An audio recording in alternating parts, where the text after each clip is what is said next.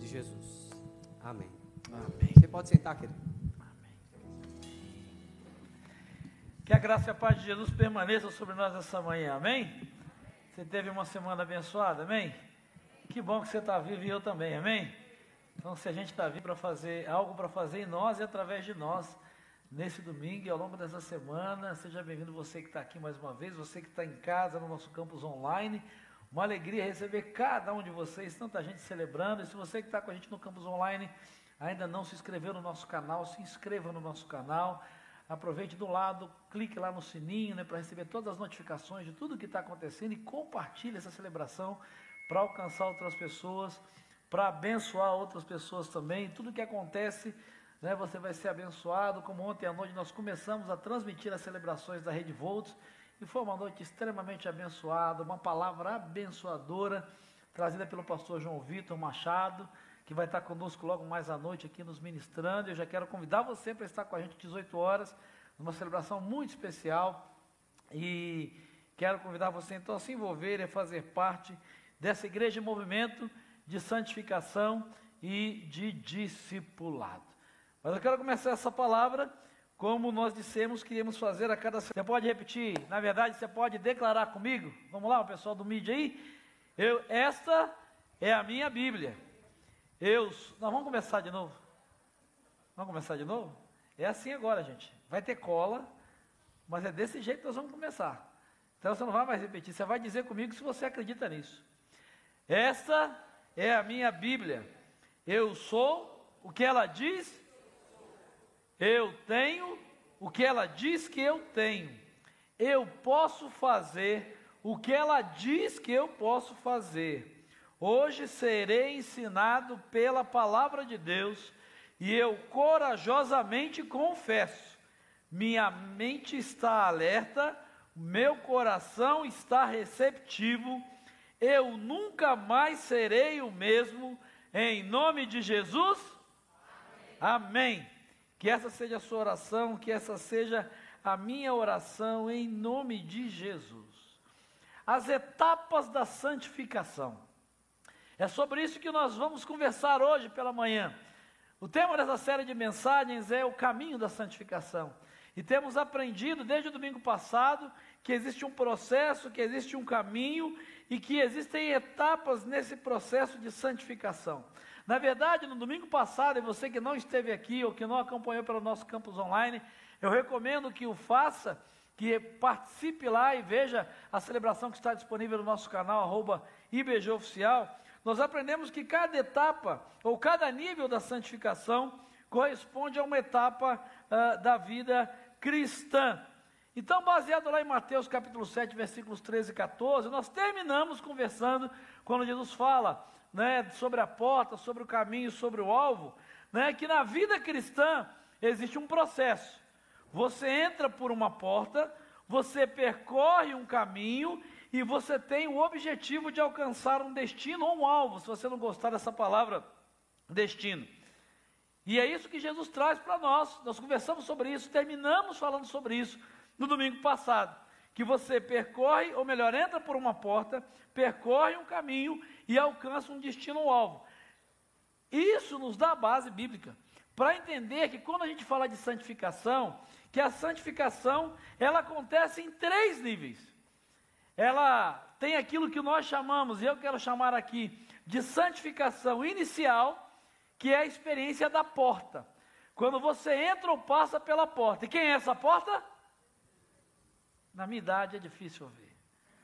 Na minha idade, você que está aí pelo, pelo nosso campus online, eu estou aqui aberto com meu celular aqui para interagir com você. Né? Vamos ver se você que está aí, ou vocês que estão aí no campus online, estão mais atentos. Eu vou dar uma nova chance para quem está aqui, tá bom? Vou ser misericordioso. Quem é essa porta?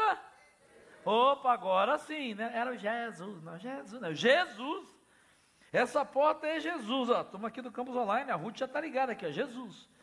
Essa porta é Jesus. Mas depois da santificação, que nós vamos chamar de inicial, que é quando você tem a experiência da porta, existe uma segunda etapa, que a gente chama de uh, a santificação progressiva, que é a experiência do caminho, que é a experiência do processo de viver a santidade.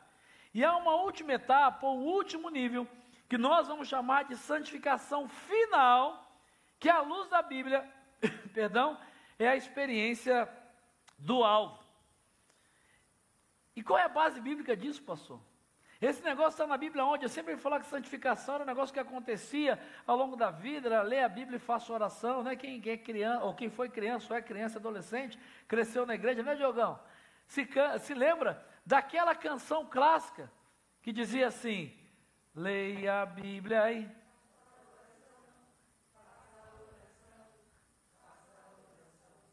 Leia a Bíblia aí. Se quiser crescer. A gente cresceu, quem cresceu na igreja, entendendo que santificação era só isso. É isso, mas é muito mais do que isso. Em Romanos capítulo 6, versículo 22, o apóstolo Paulo vai nos deixar muito claro essas três etapas. Romanos capítulo 6, versículo 22, fica muito claro, quando ele diz assim claramente, vai ficar muito claro quando ele diz claramente, é ótimo, né? Ele diz, mas agora que vocês foram libertados ou libertos do pecado e se tornaram escravos de Deus, o fruto que colhem leva à santidade e o seu fim é a vida eterna. Nós conversamos semana passada um pouco sobre esse texto também. Esse texto é um texto chave. Para que você não diga que eu usei só um texto, estou forçando na questão da porta, do caminho, do alvo. Quando Paulo vai é, organizar o nosso conhecimento a respeito de Deus, da teologia e da vida cristã, porque Paulo é o grande teólogo do, do, do Evangelho, do, cristianismo, ele organiza aquilo que Jesus falou sobre a porta, o caminho, o alvo, colocando isso nesse texto. Ele diz: olha, a vida cristã ela é assim: vocês foram libertados do pecado e se tornaram algo que aconteceu no passado. Ou seja, já aconteceu para aqueles que já têm a vida cristã, vivem a vida cristã e já tiveram a experiência com Jesus, isso é a santificação inicial. Quando você é libertado do pecado e quando você se torna filho de Deus. Mas ele fala também nesse texto que isso leva à santidade, ou de, de, acordo com a sua tradução, a sua versão, o caminho que leva à santidade ou que produz a santidade. Paulo está falando do processo de santificação, que é a santificação progressiva. Mas ele, nesse texto, ele fala de algo que ainda vai acontecer. Ele diz: o seu, está a cola aqui, que lindo, né? O seu fim é a vida eterna, é o futuro, ou seja, a santificação final. Né? Tem, tem pessoas e, que, que trabalham né, com, com outras expressões teológicas, né, é, é, que fala de regeneração, santificação e glorificação. A sugestão que eu quero dar a você, né, alguns autores vão até, talvez você já tenha ouvido falar nisso, né, que a gente pode usar a expressão, ah, nós já fomos salvos, o que Paulo quer dizer é que nós já fomos salvos, estamos sendo salvos e seremos salvos. Mas isso às vezes traz confusão na cabeça de algumas pessoas, achando que, uh, que a gente está falando sobre perda de salvação. Semana passada eu deixei muito claro isso aqui na celebração e quero reforçar: eu não estou falando de perda de salvação. Inclusive, citei uma mensagem que está lá disponível no nosso canal do YouTube, quando eu preguei sobre Hebreus 6, no curso a ah, Superioridade de Cristo, que nós fizemos aqui na época da pandemia, sobre a carta aos Hebreus, está lá também ah, aos domingos de manhã. Você pode é, conseguir adquirir o curso completo também, enfim, por outros canais, ah, de que a gente não pode perder aquilo que a gente não tem. Eu não estou falando de perda de salvação. Agora, a questão é se você está salvo. Né? conversando com alguém essa semana, né, ele até falou assim, pastor, mas eh, eu tenho a certeza da sua salvação. Eu falei, então se você tem, por que, que você tem? Não, porque Cristo morreu por mim. Tá, e como é que você tem certeza disso? Porque eu continuo vivendo. Eu falei, então, você já viveu a santificação inicial e você está na progressiva. O problema é que tem gente que acha que santificação ou salvação é só aceitar Jesus como Senhor, levantar a mão, vir na frente, ser batizado, acabou, não precisa fazer mais nada. O resto é por conta de Jesus, dane-se o resto. A pessoa não pode perder aquilo que não teve. E salvação, ou o que eu quero trabalhar com vocês hoje, santificação inicial, é algo muito mais sério. Entender a santificação, ou entender a vida cristã, ou entender o caminho da santificação, é entender o pacote completo, e por isso essa série de mensagens. O que eu sugiro a você, talvez para ficar muito mais claro, é que na santificação inicial, o que a Bíblia diz, o texto que nós lemos, ou os textos que nós lemos dizem isso, principalmente Romanos, na santificação inicial nós somos livres da condenação do pecado. Na santificação progressiva, nós somos livres do poder do pecado. E na santificação final, nós seremos livres da presença do pecado. Eu acho que fica mais claro de entender assim. E nós vamos ao longo desses domingos entender cada uma dessas etapas à luz da Bíblia, porque quando você entende, isso muda tudo. Muda o seu jeito de servir a Jesus. Você entende porque você é cristão. Você entende porque faz algumas coisas e não faz outras. Por que você luta contra algumas coisas que até a sua carne, o seu corpo desejam, mas você luta contra. Então a santificação, é, ela, ela é muito clara e é, esse quadro você está muito claro na sua mente. Por que, que ele é um caminho? Porque na santificação inicial você é livre da condenação do pecado. É Jesus quem faz isso. Na santificação progressiva, você é livre, ou nós somos livres do poder do pecado. Nós temos forças para enfrentar e vencer o pecado. Mas ainda tem pecado, tem a natureza pecaminosa, a gente quer pecar. Mas na santificação inicial, a Bíblia diz que nós seremos livres da presença do pecado. E aí ela vai estar completa. Então hoje, está claro isso? Amém? Você entendeu isso? Amém? Amém ou não amém? Amém. Você precisa entender.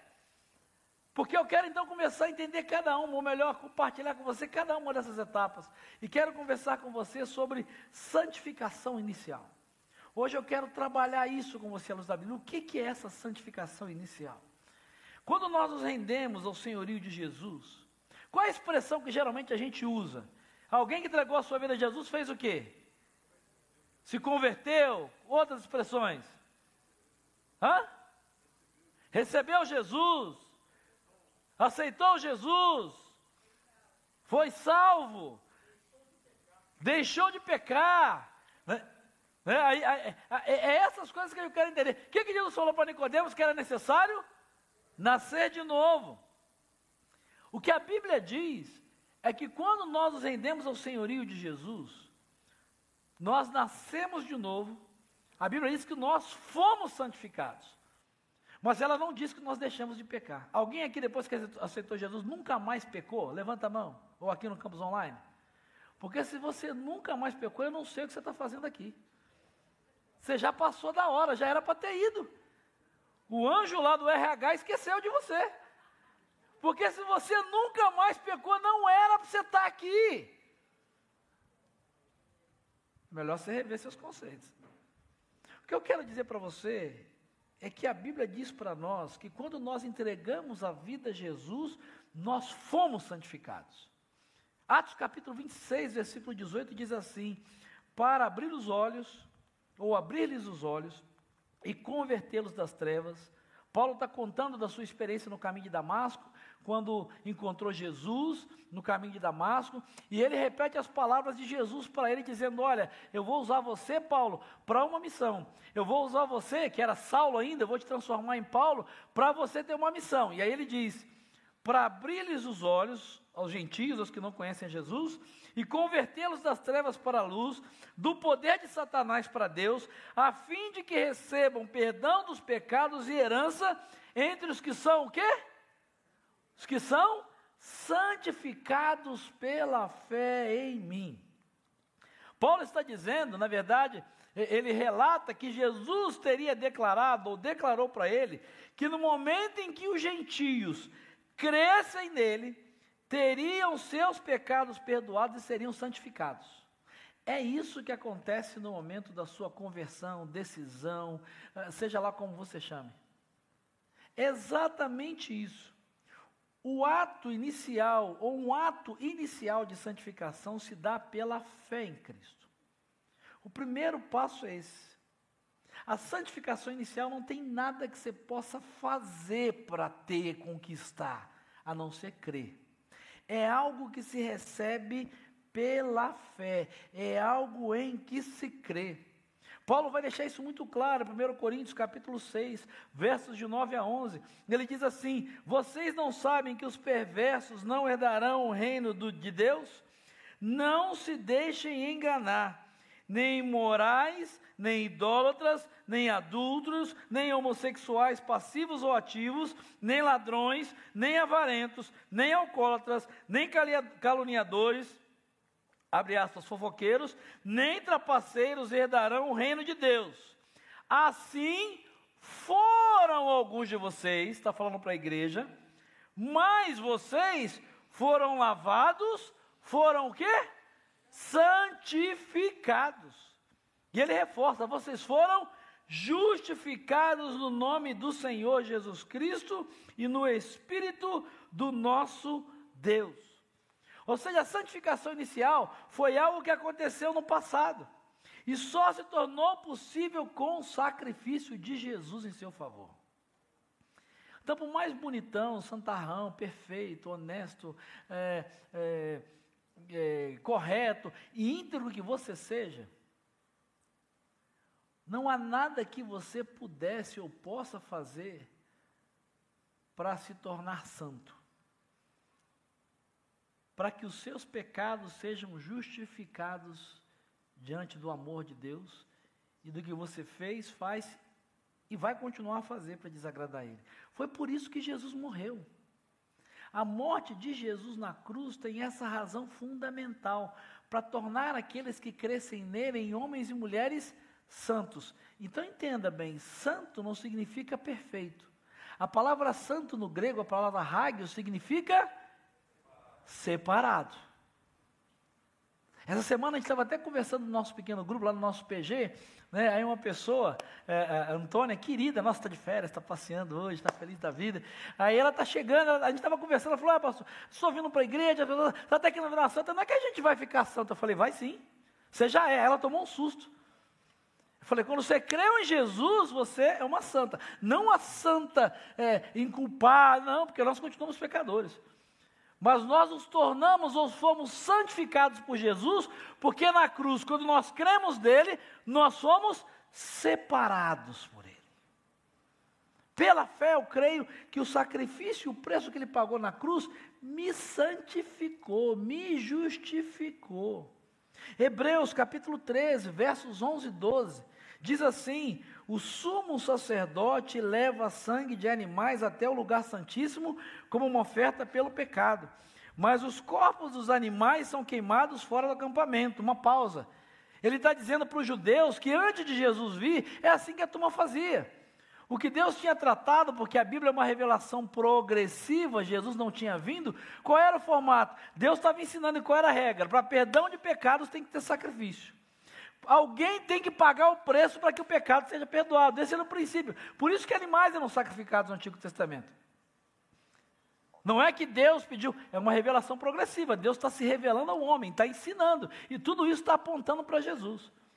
Mas depois que Jesus veio, e a carta aos Hebreus é escrita depois do nascimento, vida, morte e ressurreição de Jesus, o autor dos Hebreus está dizendo: olha, não tem esse negócio de matar animal mais. Não tem esse negócio de promessa mais. Não tem esse negócio de corda do Ciro de Nazaré, de procissão aparecida, ou de dar dízimo alto na igreja evangélica. Não, não tem sacrifício, não tem mais isso.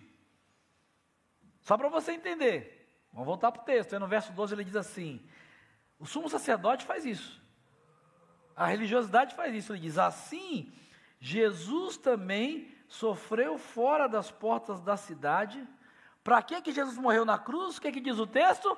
Para santificar o povo por meio do seu próprio sangue. A gente precisa entender que a santificação inicial, ela é fundamental e ela é necessária. Por quê? Porque não existe nenhum ser humano sem pecado. A santificação inicial, por conta da minha condição e da sua. Porque não existe Ninguém justo, nossa, desiludir você agora, você se achava o cara. Você se achava a cara, porque você é batizado há 200 anos, que você é pastor, diácono, presbítero, pai apóstolo, porque você fala em línguas, porque você ora no monte, porque você é um bom pai. Você, achava, você achava que você era justo? Deixa eu dizer para você, não. A Bíblia diz, Romanos capítulo 3, versos de 9 a 12. Paulo vai dizer: Que concluiremos então? Estamos em posição de vantagem? Ele diz: Não.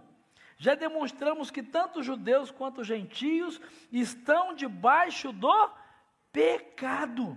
Como está escrito: não há nenhum justo, nenhum sequer. Não há ninguém que entenda, não há ninguém que busque a Deus. Todos se desviaram, tornaram-se junta, juntamente inúteis. Não há ninguém que faça o bem, não há nenhum sequer. Aí você diz: Nossa, Paulo está pegando pesado. Quem aqui não precisa fazer força para obedecer a Deus? Quando eu digo fazer força, ser intencional e buscar. Quem aqui se relaxar, me desculpe a expressão que não é nada pastoral e teológica, mas é a que tem para hoje, enfia o pé na jaca. Quem aqui, quando para de orar, lê a Bíblia, começa a dar uma acomodada, aí começa a voltar aos palavrão antigos, o temperamento começa a subir o tremor do Senhor, você fala sem pensar, aí Deus está falando. Como é aqueles pensamentos começam a vir, passa a manhã na rua, oh, Jesus, começa a dar um tique. A língua começa a coçar para falar mal dos outros, você relaxar. Quem aqui, quando começa. A Bíblia diz: a nossa natureza não existe. Por quê? Porque o ser humano, todo ser humano, nasce na condição de pecador. Como é que é isso, pastor? É, mas o homem não foi criado à imagem e semelhança de Deus? Foi. Ser humano foi criado à imagem e semelhança de Deus. E lá em Gênesis capítulo 2 diz que quando Deus criou tudo, ele viu que era bom. Mas quando ele criou o ser humano, o homem e a mulher, ele viu e disse que era muito bom. O ser humano refletia santidade. Essa história de imagem e semelhança não significa, não significa, que Deus tem dois braços, duas pernas, olho azul, olho verde, olho claro, alto, forte, sarado, magro, gordo, baixo, não tem a ver com físico. A imagem e semelhança tem a ver principalmente com as características dos atributos. O homem refletia a santidade, o ser humano refletia a santidade de Deus. Mas o que, que aconteceu no meio do caminho? Você conhece a história? O que, que o ser humano fez? Pecou. Adão pecou, Eva pecou. Então, o que, que aconteceu? O pecado inicial. O primeiro pecado é o pecado inicial. E sabe qual é a má notícia e a péssima notícia? O pecado de Adão foi transferido para toda a humanidade. Deixa eu abrir um parênteses aqui, eu tenho dó de Adão lá no céu. É porque lá vai ser céu, lá não vai ter treta, né? Mas o que eu já passou nesses quase 30 anos de ministério que eu tenho, de gente que passou por mim, pastor, estou doido para encontrar Adão. É, mais um. Aumentou. Várias, sou doido para encontrar Adão. Eu tenho uma conversinha com ele, eu falei, irmão, lá vai ser o céu, lá não é lugar de treta. Se você está com esse espírito para encontrar Adão, você vai encontrar outras pessoas em outro lugar. A culpa não é do Adão. Aliás, a culpa é do Adão que pecou, óbvio. A culpa é do Adão. Mas a Bíblia diz, né, em Romanos capítulo uh, 5, uh, versículo 12, diz isso. Que esse pecado foi transferido para toda a humanidade. Paulo vai dizer: portanto, da mesma forma como o pecado entrou no mundo por um homem, e pelo pecado a morte, assim também a morte veio para todos os homens. Por quê? Porque todos pecaram. Aí você diz, mas não é justo. O que, que lá eu tenho a ver com Adão? Adão fez a caca e eu pago o preço? A Eva comeu o tal do fruto, Adão foi um omisso que não fez nada porque estava do lado dela e foi banana, não foi homem, e comeu junto, frouxo. Os dois fazem e eu é que vou pagar o preço. Isso não é justo, Deus. Mas tem uma lógica. É justo sim, porque Deus é um Deus lógico. Por que, que a morte, a consequência do pecado, passou por todos os homens? Lembra da criação comigo? Quando Deus criou todas as coisas, Ele estabeleceu um princípio, antes do pecado entrar no mundo, que tudo, tudo ia se reproduzir conforme a sua espécie. Lembra disso? Está lá no Gênesis. Ele diz: vegetal, animal, mineral, inclusive o ser humano, tudo ia se reproduzir conforme a sua espécie. Quem Adão era? Adão era a cabeça de uma raça, a raça humana. Então, da mesma forma que o jacaré foi levantado e criado para reproduzir, jacaré. Elefante foi criado por Deus para reproduzir, elefante. Jabuticabeira, pé de jabuticaba, foi para produzir jabuticaba. Princípio natural. Ser humano foi criado para reproduzir ser humano. Qualquer coisa diferente disso é aberração. Como cabeça de raça, Adão e Eva, obviamente, foram levantados para reproduzir seres semelhantes assim. Adão e Eva foram levantados ou foram criados para reproduzir homens e, homens e mulheres à imagem e semelhança de Deus, que refletiam a sua santidade. Só que antes de gerar o primeiro filho, que, que eles fizeram? Pecaram. Se tornaram pecadores. E eles começaram a reproduzir seres segundo a sua espécie. Quando Adão e Eva pecaram, eles começaram a reproduzir seres semelhantes a si da sua mesma espécie. Homens e mulheres pecadores. Aí você começa a entender por que, que Deus teve que tomar a forma humana, por que, que Jesus teve que nascer, por que, que ele teve que vir na forma de um bebê. Foi por isso que Cristo veio para ser um novo cabeça da raça humana e reproduzir seres semelhantes a si. Jesus veio para restaurar o projeto original de Deus, homens e mulheres que refletissem a glória de Deus sem o pecado sem o pecado. E aí você começa a entender, a gente começa a entender por que, que no Novo Testamento Jesus é chamado de o segundo e último Adão. É isso que Paulo está dizendo. 1 Coríntios capítulo 15, versículos 45 a 49, diz o seguinte: assim está escrito: o primeiro homem, Adão, tornou-se um ser vivente. Gênesis capítulo 2, verso 7. Né? E Deus tornou o homem um ser vivente o último Adão, que é Jesus, um espírito vivificante. Não foi o espiritual, Jesus que veio antes. Mas quem foi que veio antes? O natural, Adão. Aí ele vai dizer assim, depois dele espiritual. Verso 47. O primeiro homem foi feito do pó da terra. O segundo homem foi feito dos céus. Abre parênteses.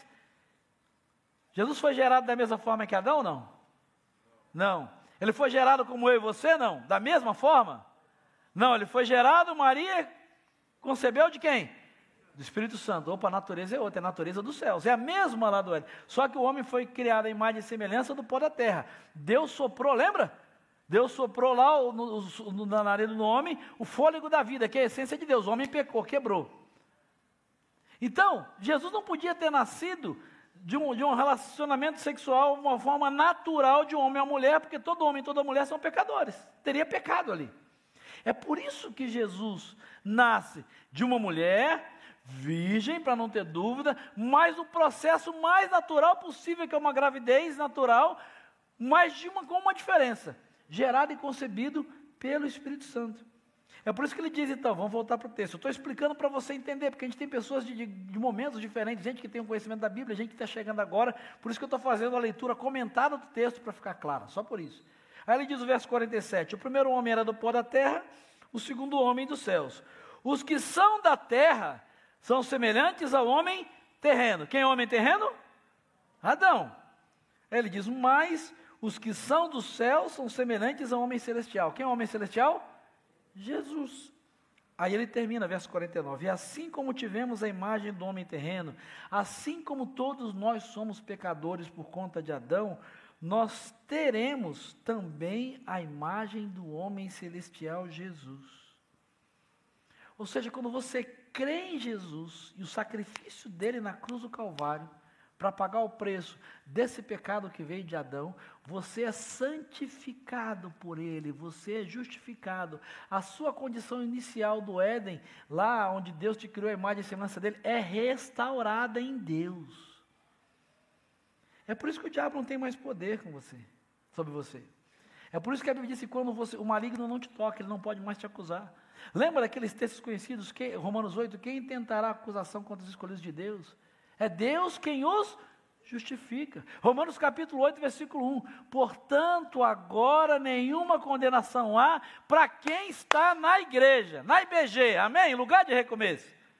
Não. Para quem toma ceia, para quem dá dízimo, para quem faz tudo certinho, para quem. Não. Ele diz: nenhuma condenação há para os que estão em Cristo Jesus, santificação inicial. Esse é o primeiro passo. Então entenda uma coisa: santidade não é não pecar. Santidade é mais do que não pecar. Viver em santidade é desejar e querer reproduzir a natureza de Jesus. Isso muda tudo. Aí não é assim, ah, não pode, não pode, regra de código, não pode calça, não pode cabelo, não pode raspar, não pode brinco, não pode barba, não pode não sei aonde, não pode beber, não pode, não. Isso não é evangelho, isso não é vida de santidade. Isso é uma camisa de força, isso, é, isso não é evangelho. Quando você não entende a essência do evangelho, do que é santidade e santificação, aí você precisa de um códigozinho de ética. Pode, não pode, pode, não pode, pode, não pode, vai pegar, não vai, vai. Eu vou, não vou. Que quando a pessoa entende e ela crê em Jesus e inicia esse processo do caminho da santificação que é inicial, ela entende que viver uma vida de santidade não é só não pecar, mas é querer viver para reproduzir essa natureza de Jesus. Aí ela diz, mas como é que isso significa na prática? Sabe o que isso significa na prática? Na prática, isso significa o seguinte: primeiro, rede, nesse momento, nós mudamos de condição espiritual. A Bíblia diz que quando você crê em Jesus, vive a santificação inicial, você passa de morto para vivo, de pecador para santo, de inimigo de Deus para amigo de Deus. É óbvio, nós não mudamos completamente os nossos comportamentos. Não mudamos quando entregamos a vida a Jesus, completamente não. Mas diante de Deus, e é isso que você tem que entender. Por isso que a decisão por Jesus é um primeiro passo fundamental. Por isso que o sacrifício de Jesus é algo tremendo e tem que fazer muita diferença. Por isso que quando você participa e celebra da ceia do Senhor e traz à memória o que Cristo fez, isso tem que ter um significado muito grande. Porque quando a gente entrega a vida a Jesus e passa pela santificação inicial, a gente não muda todos os nossos comportamentos.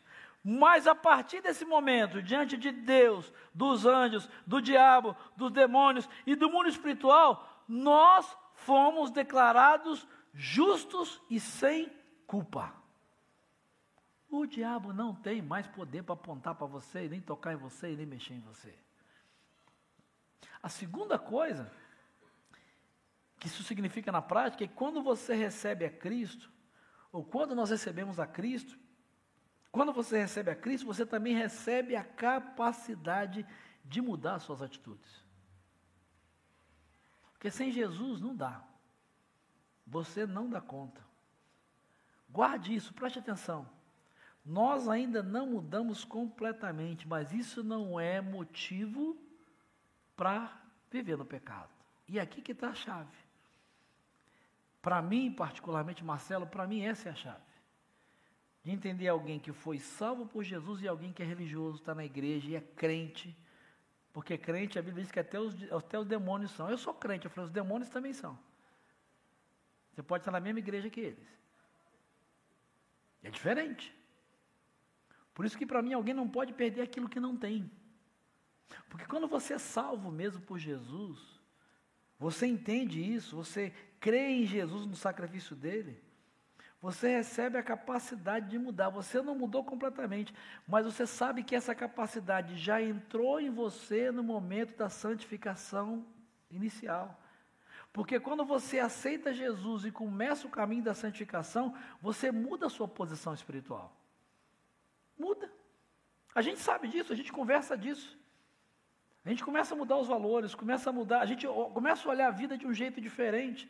Tem que começar, porque se você teve uma experiência com Jesus e continua com o mesmo desejo, do mesmo jeito e achando que tudo é normal, nada a ver, meu lugar de fala, todo mundo faz, o que, que, é isso? Eu posso ir para balada, posso beber, posso encher a cara, posso sair transando com todo mundo, que Jesus me ama.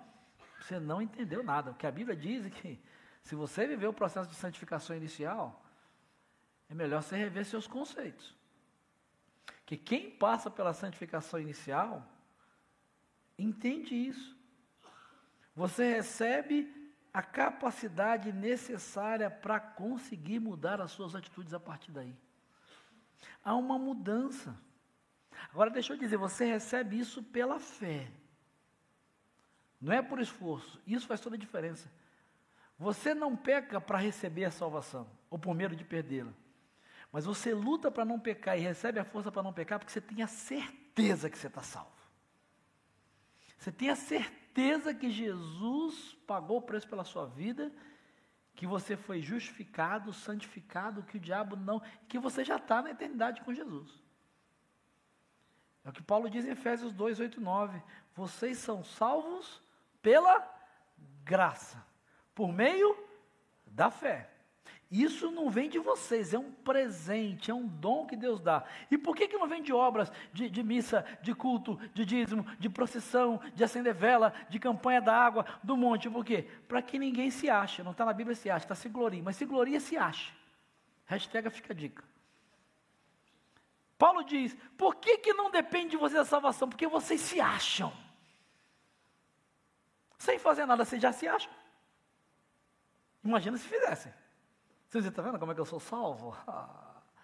Eu sou salvo. Meu sobrenome é Massa Sessi, eu sou do clã dos Massa Sessi. A oitava geração dos Massa Sessi Gospel. Não, eu estou aqui na IBG desde 1600 e tal. Eu construí a primeira pedrinha desse templo, eu trouxe lá de casa. Você está vendo meu dízimo? Eu sou o maior dízimo dessa igreja. Olha como eu canto bem. Eu sou o pastor dessa igreja há 18 anos. Eu sou o segundo pastor com mais tempo nessa igreja. Só o pastor Roberto também, pelo amor de Deus, né? Morreu com 140 anos. O Roberto, não vale, está fora, não conta. Então, sou... Jesus diz: não tem nada a ver com isso, salvação. Não é pelo que você faz, não. Jesus, Deus te dá de graça quando você crê. Por quê?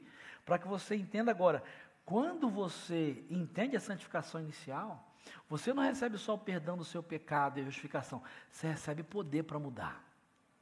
Você recebe poder que Ele dá em você para continuar esse processo. A capacidade de lidar com aquilo que antes você, às vezes, não estava nem aí. E quando você se dá conta que é pecado, diz eu não vou conseguir. Por exemplo, quanta gente aqui não conseguia ver um copo de bebida alcoólica sem. E hoje está livre disso. Quanta gente aqui, talvez, no campo, no, no campo, do campus online aqui presencial, talvez era o cigarro, e achava que nunca ia conseguir, e hoje está livre disso. Estou usando coisas difíceis, pode ser o jogo, pode ser pornografia, pode ser a mentira, pode ser o temperamento. Né, Zé? Aqueles caras que chegam, bom dia, bom dia para quem?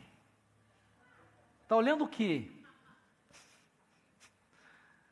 Né? Mentira, não conseguia falar a verdade, dava um ciricutico, falava, começava, tinha que dar uma mentidinha. Se não desse uma mentidinha, a coisa apertou, mente, mente, mente. Mudou, foi liberto. Quanta gente era desorganizada, gastona, ser compulsiva e foi liberto. O Luto, mas Thalita conseguiu reestruturar a vida. Não é a igreja que faz isso, não. A igreja é a comunidade onde a gente está junto, cada um vivendo a sua dor. Mas é o poder do Espírito Santo, é o poder de Jesus que vai mudando a gente. Quando a gente tinha desistido da vida, e antes de conhecer Jesus, tinha desistido, estava pensando em tomar veneno, dar um tiro na cabeça, se matar, estava em depressão. E hoje está querendo viver, tem sonhos, tem planos, está tá acreditando. Isso é santificação inicial. Ele te regenera, ele te justifica, ele declara que você é justo e te dá poder para enfrentar aquilo que antes era impossível. Eu vi uma expressão de uma outra pessoa no meu PG esses dias, foi muito legal assim, um testemunho. E é legal você ter no seu pequeno grupo, por isso que é importante no PG você evangelizar, você trazer pessoas para conhecer Jesus. Porque coisas que às vezes você esquece que aconteceu na sua vida, quem está chegando está vivendo isso intensamente.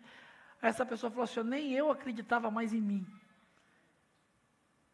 Disse, nem eu, não é que as pessoas, eu não acreditava mais em mim. E hoje, o que aconteceu e a mudança que há X meses aconteceu, ele falou assim: eu sei que não sou eu. Porque eu já tentei, já tinha tentado várias vezes.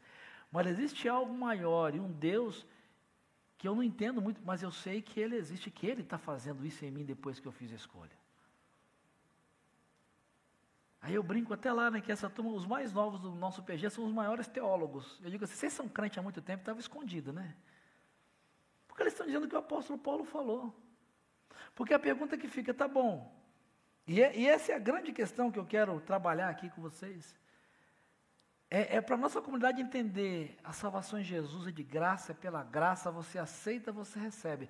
Mas quem é salvo tem que continuar o caminho da santificação. Tem não, continua. Continua.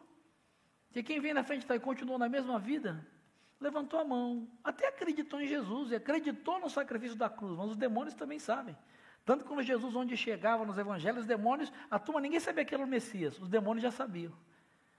Ele dizia: O que você quer, o Cristo, Filho de Deus vivo, o Messias? Mas tem gente que até acreditou em Jesus, mas não passou pela santificação inicial, porque quando você passa, você muda, porque entende assim, está tudo concluído? Não. Sabe por quê? Porque perdão dos pecados e justificação, que é a santificação inicial, não exclui a santificação posterior, que é exigida daqueles ou dos que foram alcançados por Jesus. Guarde uma coisa no seu coração: nós fomos lavados pelo sangue de Jesus. Você crê nisso? Amém? Eu creio, eu fui lavado pelo sangue de Jesus. O diabo não tem poder para me acusar dos pecados que eu cometi, cometo e que eu sei que vou cometer. Ele não tem poder. Por que, que eu tenho certeza disso? Porque eu continuei no processo de santificação, na santificação progressiva. Guarde uma coisa, você que está aqui, você que está no campus online, você que vai assistir essa palavra gravada. Você e eu fomos lavados pelo sangue de Jesus, mas nós não temos um teflon espiritual que garante que a sujeira do pecado não vai mais grudar na gente. Alguém aqui garante que o pecado não vai grudar mais em você, que não precisa fazer mais nada. Comigo ninguém pode. Pecado não tem nada, não. Não. Você foi lavado pelo sangue de Jesus, mas isso não te dá um teflon espiritual de dizer assim, agora o pecado vai bater e não vai grudar, não precisa fazer nada. Vem pecado, vem em mim. Posso olhar o que for, ver o que eu for, sentir o que eu for, beber o que eu for, experimentar o que eu for, que eu não vou sentir nada. Claro que vai. Claro que vai. Você sabe onde a coisa pega para você, eu sei onde a coisa pega para mim. Para uns é mulher, para outro é dinheiro, para outros é homem, para outro é bebida, para outro é jogo, para outro é pornografia, para outro é temperamento. O pecado continua ali. Ó. Não tem o teflon espiritual. Tem um livro muito interessante, nós fizemos uma série de mensagens que está no nosso canal do YouTube, arroba IBG Oficial, há uns anos atrás, chamado Kryptonita. Como destruir o que rouba sua força, baseado num livro que a gente tem na nossa livraria aí, se você quiser. Kryptonita, Como Destruir o que rouba sua força, do John Bevere. Um livro fantástico que mostra isso. Ele faz uma analogia com a, com a figura do super-homem. Dizendo que todo ser humano, por mais empoderado que seja, cheio do Espírito Santo que seja, tem sempre a sua criptonita. Fica a dica aí para quem não entende, criptonita é a única coisa que pode enfraquecer o super-homem. O John Bevere ele vai usar uma outra expressão para falar da mesma coisa. Ele vai chamar de santidade posicional. A santidade inicial ele chama de posicional. Quando você entrega a vida a Jesus, você tem uma santidade posicional. A sua posição muda. Você se passa de morto para vivo, de inimigo de Deus para amigo de Deus, para alguém dominado pelo pecado, de alguém, desculpa, dominado pelo pecado para alguém livre do pecado. A sua santidade posicional muda, mas tem mais. Qual é a próxima etapa? O John Bevere fala da santidade comportamental. O comportamento tem que mudar. Deixa eu dar um exemplo simples para você. Quando eu me apaixonei pela Cláudia, e foi realmente amor à primeira vista, quando eu, é verdade, ela sabe. Eu estava no campus do seminário, cheguei num dia lá no internato, e eu bati o olho nela, ela veio com os cabelos esvoaçantes e tal. Quando eu bati o olho, aleluia, isso é para dar glória mesmo. Eu disse para um colega meu, eu vou casar com ela. Não tinha. Agora, Cláudia tinha outros namorados, eu tinha tido outras namoradas. E aí nós namoramos, tem toda uma história que não cabe compartilhar aqui. Mas, quando nós nos casamos, a nossa posição mudou. Eu me tornei o marido da Cláudia e ela se tornou minha esposa. Nossa posição mudou.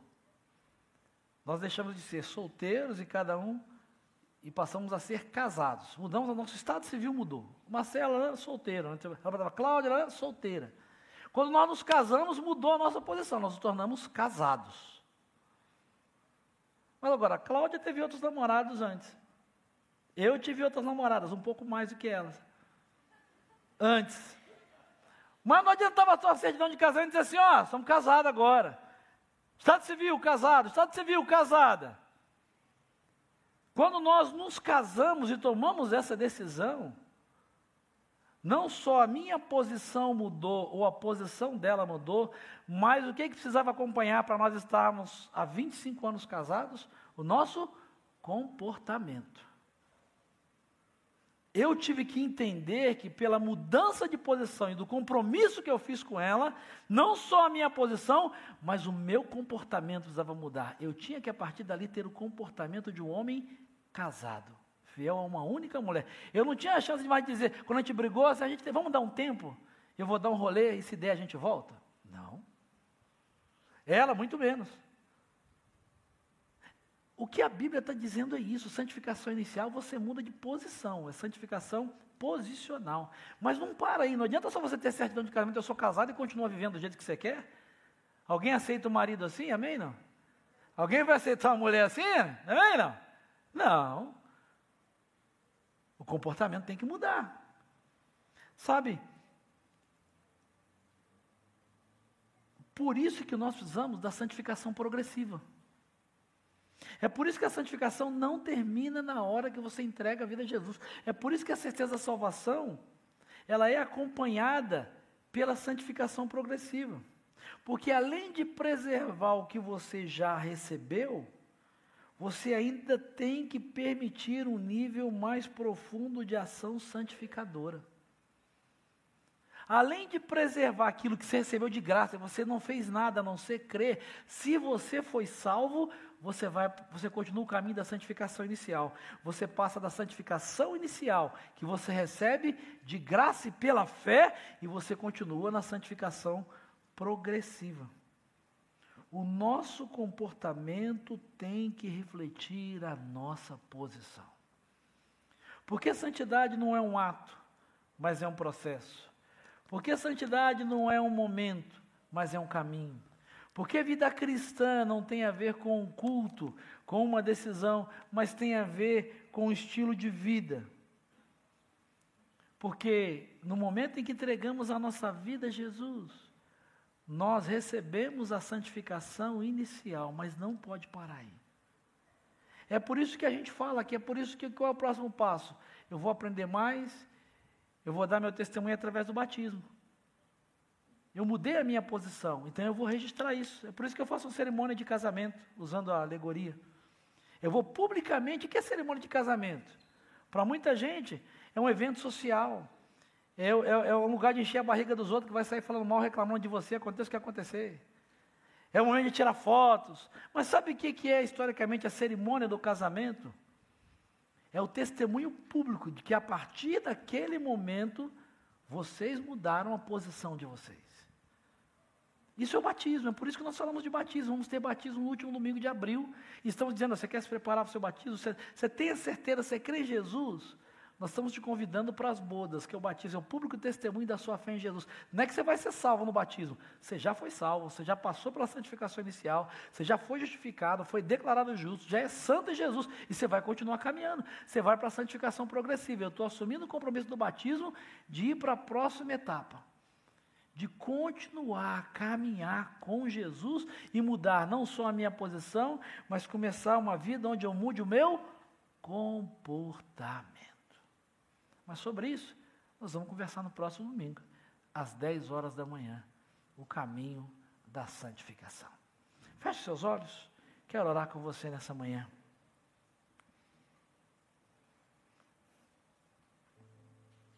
Duas perguntas. Muito simples e objetivas para você que está aqui, você que está no nosso campus online. Primeira, você já tem a certeza da sua salvação em Jesus? Você já passou pela santificação inicial? Se você tem medo da morte, do inferno, eh, de qualquer outra coisa, não há nada que você possa fazer para ser liberto do pecado, para ser livre do domínio, ou da condenação, melhor dizendo, do pecado. Só Jesus pode pagar o preço, ele já pagou. Você precisa crer e receber pela fé. E se você não tem essa certeza, eu quero convidar hoje a você que está aqui, a você que está no campus online, a viver esse processo da santificação inicial e a dizer: Eu creio, eu recebo Jesus como meu Senhor, como meu Salvador, e eu creio que Ele, que ele fez na cruz do Calvário, de graça e por graça, não pelo meu esforço, é suficiente para me livrar da condenação do pecado, me justificar, me fazer justo, santo, santa, e ter a certeza de que diante de Deus, do diabo e das pessoas, eu sou santo, eu sou santa porque eu quero reproduzir a natureza de Jesus. Eu mudei de posição. Se você está aqui hoje pela manhã e nunca tomou essa decisão, está aqui no campus online, se você está no campus online e nunca fez isso, digite aí: Eu recebo Jesus como meu Salvador. Eu creio que Jesus é o Senhor e o Salvador.